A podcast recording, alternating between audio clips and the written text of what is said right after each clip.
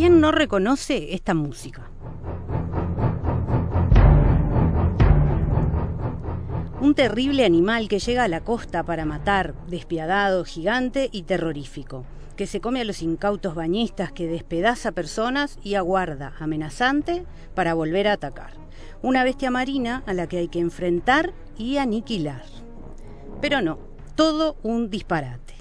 Los tiburones, lejos de la imagen que dejó aquel libro luego de venido película, son animales maravillosos, son dignos de admiración más que de miedo, y además que por la acción del hombre están en riesgo de extinción. Así que hoy, en la Ciencia Cierta, nos vamos a tirar al agua para hablar de tiburones.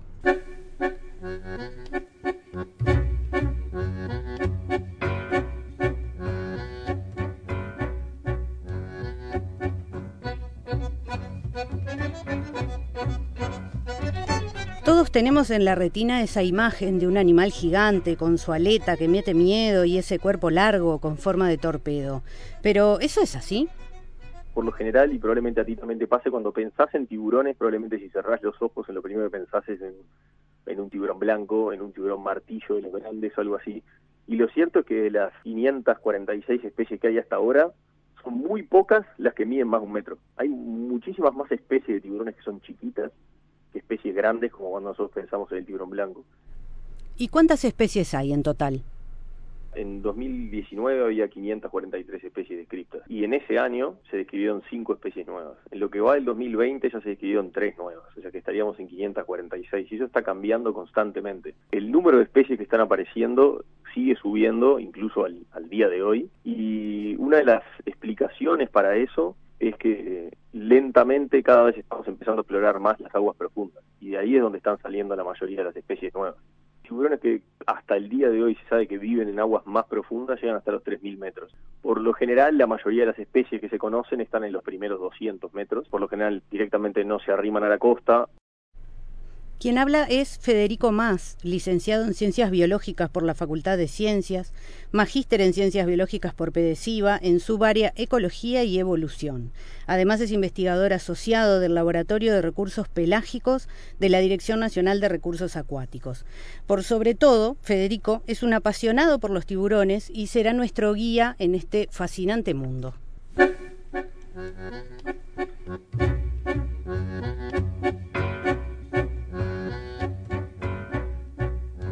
Y quien nos acompañará con su música será Astor Piazzolla, con su tema Escualo. El genio musical argentino solía venir a las costas del este de Uruguay a cazar tiburones, porque, aunque muchos puedan pensar que no, en Uruguay hay tiburones me sigue pasando al día de hoy de que me encuentro con gente y eh, uno termina hablando de, lo que hace o demás y cuando les digo que estudio tiburones lo primero que me preguntan es ¿hay tiburones en Uruguay? Y cuando digo sí, mucha gente lo primero que dice es que me meto más al agua. En Uruguay hasta el día de hoy, dependiendo de qué tan estricto ser, hay 46 especies o podría llegar a haber 51. La diferencia está en que algunas de las especies que aparecen en, las listas sistemáticas que hay en Uruguay no tienen ninguna referencia, es decir, no tenés cómo rastrear de dónde sacaron que apareció ese bicho, no hay ni una mandíbula en un museo, ni una foto, ni nada, y muchas veces se trata de especies que son muy parecidas a otras que sí hay en Uruguay. Te, queda un poco la duda de si realmente estuvieron acá en la vuelta o no, que es cosa que puede pasar, porque como el ambiente va cambiando con, el tiempo, puede pasar que antes alguna especie era común en el pasado y ahora no lo sea. acá en Uruguay tenemos especies que son residentes permanentes, por así decirlo, que los puedes encontrar durante todas las épocas del año, pero después tenés especies que como nosotros justo estamos en un ambiente medio transitorio, cambiante, entre una corriente que trae agua, agua caliente del Ecuador, que se llama la corriente oceánica de Brasil, y otra corriente que trae agua fría, que es la corriente de Malvinas. Entonces, dependiendo de la época del año, tenés especies que son más bien residentes temporales y no permanentes. De hecho, la caza de tiburones en Uruguay tuvo su época de oro. Históricamente los tiburones acá en Uruguay se conocían raspando un poquito la superficie básicamente por dos motivos. Primero, porque antes era una fuente económica súper importante. Durante la Segunda Guerra Mundial, el hígado, el hígado de tiburón es súper rico en vitamina, particularmente en vitamina A. Y antes la vitamina A no, no se podía sintetizar como se, se sintetiza hoy en día. Entonces en Uruguay y en Argentina también hubo una época que era la fiebre del tiburón, en donde se salía a pescar a mansalvo a tiburones, a procesar los hígados para venderla para vender la vitamina. Cuando se empezó a sintetizar industrialmente, la mayoría de esas pesquerías cerraron o terminaron como pesquerías relictuales y ya más de alguna manera enfocadas en, la carne, en el bacalao, por ejemplo, y ya el, tema que tiene que ver con, con el hígado dejó de ser tan importante.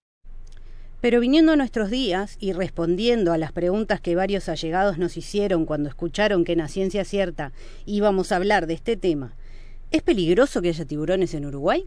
Si sos usuaria de, las costas de Maldonado y particularmente de Rocha, por ejemplo, si sos, por darte un ejemplo, si sos una persona que ha ido ocasionalmente a bañarse en las playas de La Pedrera, de La Coronilla, de Punta del Diablo, hay hasta chances de que haya habido un tiburón cerca tuyo y vos simplemente no lo hayas visto. Especialmente en primavera y en verano porque hay algunas de las especies de, tiburones grandes, por así decirlo, que se acercan en esa época del año porque las hembras se arriman a la costa parida y después se alejan y es justamente una manera de que las crías estén protegidas y alejadas de los adultos para entre otras cosas evitar que los adultos se las coman. La realidad es que podés tener muchísima mala suerte y tener algún tipo de encuentro, pero también es cierto que la mayoría de las especies que ocurren en Uruguay y que por su ecología están cerca de la costa y por ende tenés más chances de cruzártelas, son especies que son bastante dóciles, tranquilas. Nosotros no tenemos especies que encabezan las listas de los incidentes de, tiburones con humanos como el tiburón blanco, el tiburón tigre, el tiburón toro. Esas son las tres especies que a nivel mundial tienen adjudicados la mayor cantidad de ataques. Verlos es posible, es difícil porque nuestras aguas no son claras, son aguas turbias. Eso no quiere decir que no estén cerca, pero yendo para el lado de lo que tiene que ver con, la seguridad del bañista, por así decirlo, no. Es básicamente improbable que pase algo. El tiburón azul, que es una de las especies más abundantes que hay en Uruguay y en el mundo, es una especie que es casi que estrictamente oceánica. En Uruguay, salvo algunos casos, que es una especie que si querés verla de Uruguay, tenés que subirte un barco y irte unas cuantas horas más adentro y ahí los vas a empezar a ver y te vas a sorprender de la cantidad de hay, pero rara vez los vas a ver de la costa. Incluso hay un solo ataque registrado de un tiburón a un humano en Uruguay, y es dudoso. Prácticamente no existen registros de incidentes de tiburones con humanos en Uruguay. Yo dando alguna charla para pescadores y demás, he escuchado alguna que otra anécdota, que son esas cosas que siempre te quedan en el tintero de, de si serán tan así, si tendrán un poco de color o, o demás. Que yo sepa, dentro de lo que es la base internacional de ataques de tiburones que hay, que la maneja el Museo de Historia Natural de Florida. Hay solo un caso de Uruguay, no me acuerdo de qué año, a un surfista, que creo que le mordió una pata, y si no me equivoco está la foto. Es un poco dudoso pensar que eso se le hizo un tiburón, pero bueno, está dentro de la base de datos y creo que se toma como el único caso confirmado que existe de tiburones en Uruguay. Así que bueno, calma.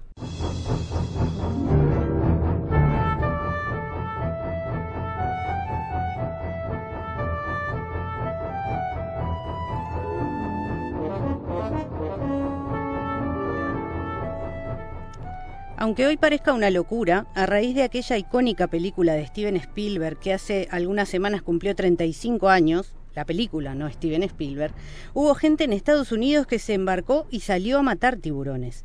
De hecho, fue tal el nivel de reacción que Peter Benchley, actor, autor del libro que dio origen a la película, se arrepintió de lo que escribió y se transformó en un activista en favor de la conservación de estos animales porque aunque meten miedo y aunque se siguen descubriendo especies, los tiburones están en riesgo de extinción.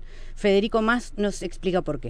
En términos generales, lo que de alguna manera engloba a los tiburones es que son especies que por lo general tardan muchos años en llegar a la madurez reproductiva, no tienen muchas crías, tienen ciclos reproductivos que son bastante complejos y por lo general largos y viven muchos años. De alguna manera todo eso hace que en realidad si vos tenés eh, algún impacto en el cual vos estés sumando una mortalidad adicional a lo que es la mortalidad natural que tiene una población, la capacidad que tienen los, tiburones como población de, como quien dice, ser resilientes a, esa mortalidad es muy baja. Eh, las especies de tiburones tienen una características biológicas intrínsecas que los vuelven particularmente susceptibles a este, estresores. La pesca, en el caso de los tiburones, es el estresor más grande que hay, o, digamos el impacto negativo más grande que tienen. Puede haber otros, el calentamiento global es uno, porque el cambiar, por ejemplo, la temperatura del hábitat donde vive si son especies que tienen rangos de tolerancia térmica relativamente acotados, obviamente que les, va a implicar un cambio fisiológico o incluso que se les reduzca el, área de distribución que tienen. Eh, hay muchas especies de tiburones que utilizan mucho las costas, las costas justamente es donde más aglomerado está el ser humano, por, por ende es donde están más impactados desde un punto de vista de pesca, pero también desde un punto de vista de contaminación y degradación ambiental. Los plásticos y las contaminaciones de químicos y demás también son todo cosas que se suman. Pero si tuvieses que apuntar hoy en día a la amenaza más grande, sin lugar a dudas, la pesca. Como no podía ser de otra forma, su riesgo está asociado a la acción del hombre, y hoy en día los tiburones son un estandarte en materia de conservación cerca del, 20, del 16% perdón, de las especies de tiburones están en algunos de los niveles que la UICN considera como amenazados, es decir, críticamente amenazado, en peligro o vulnerable. Pero de ese 16% le puede sumar un 20% porque hay un 20% de las especies de tiburones que se sabe tan poco que es imposible evaluarlas. Entonces, en realidad, el 28% de las especies se supone que están en, niveles críticos. Va, no críticos, pero sí en niveles considerables de riesgo de, extinción o de conservación. En Uruguay son 23 las especies que están ya sea o vulnerables o amenazadas o críticamente amenazadas. Hay 17 especies en Uruguay que están consideradas como vulnerables, 3 como amenazadas y 3 críticamente amenazadas. Como nos decía Federico Más, la pesca es el factor que más afecta a la supervivencia de los tiburones. En nuestras aguas se pescan estos animales, pero hay ciertas acciones, mejorables ellas, tendientes a su conservación.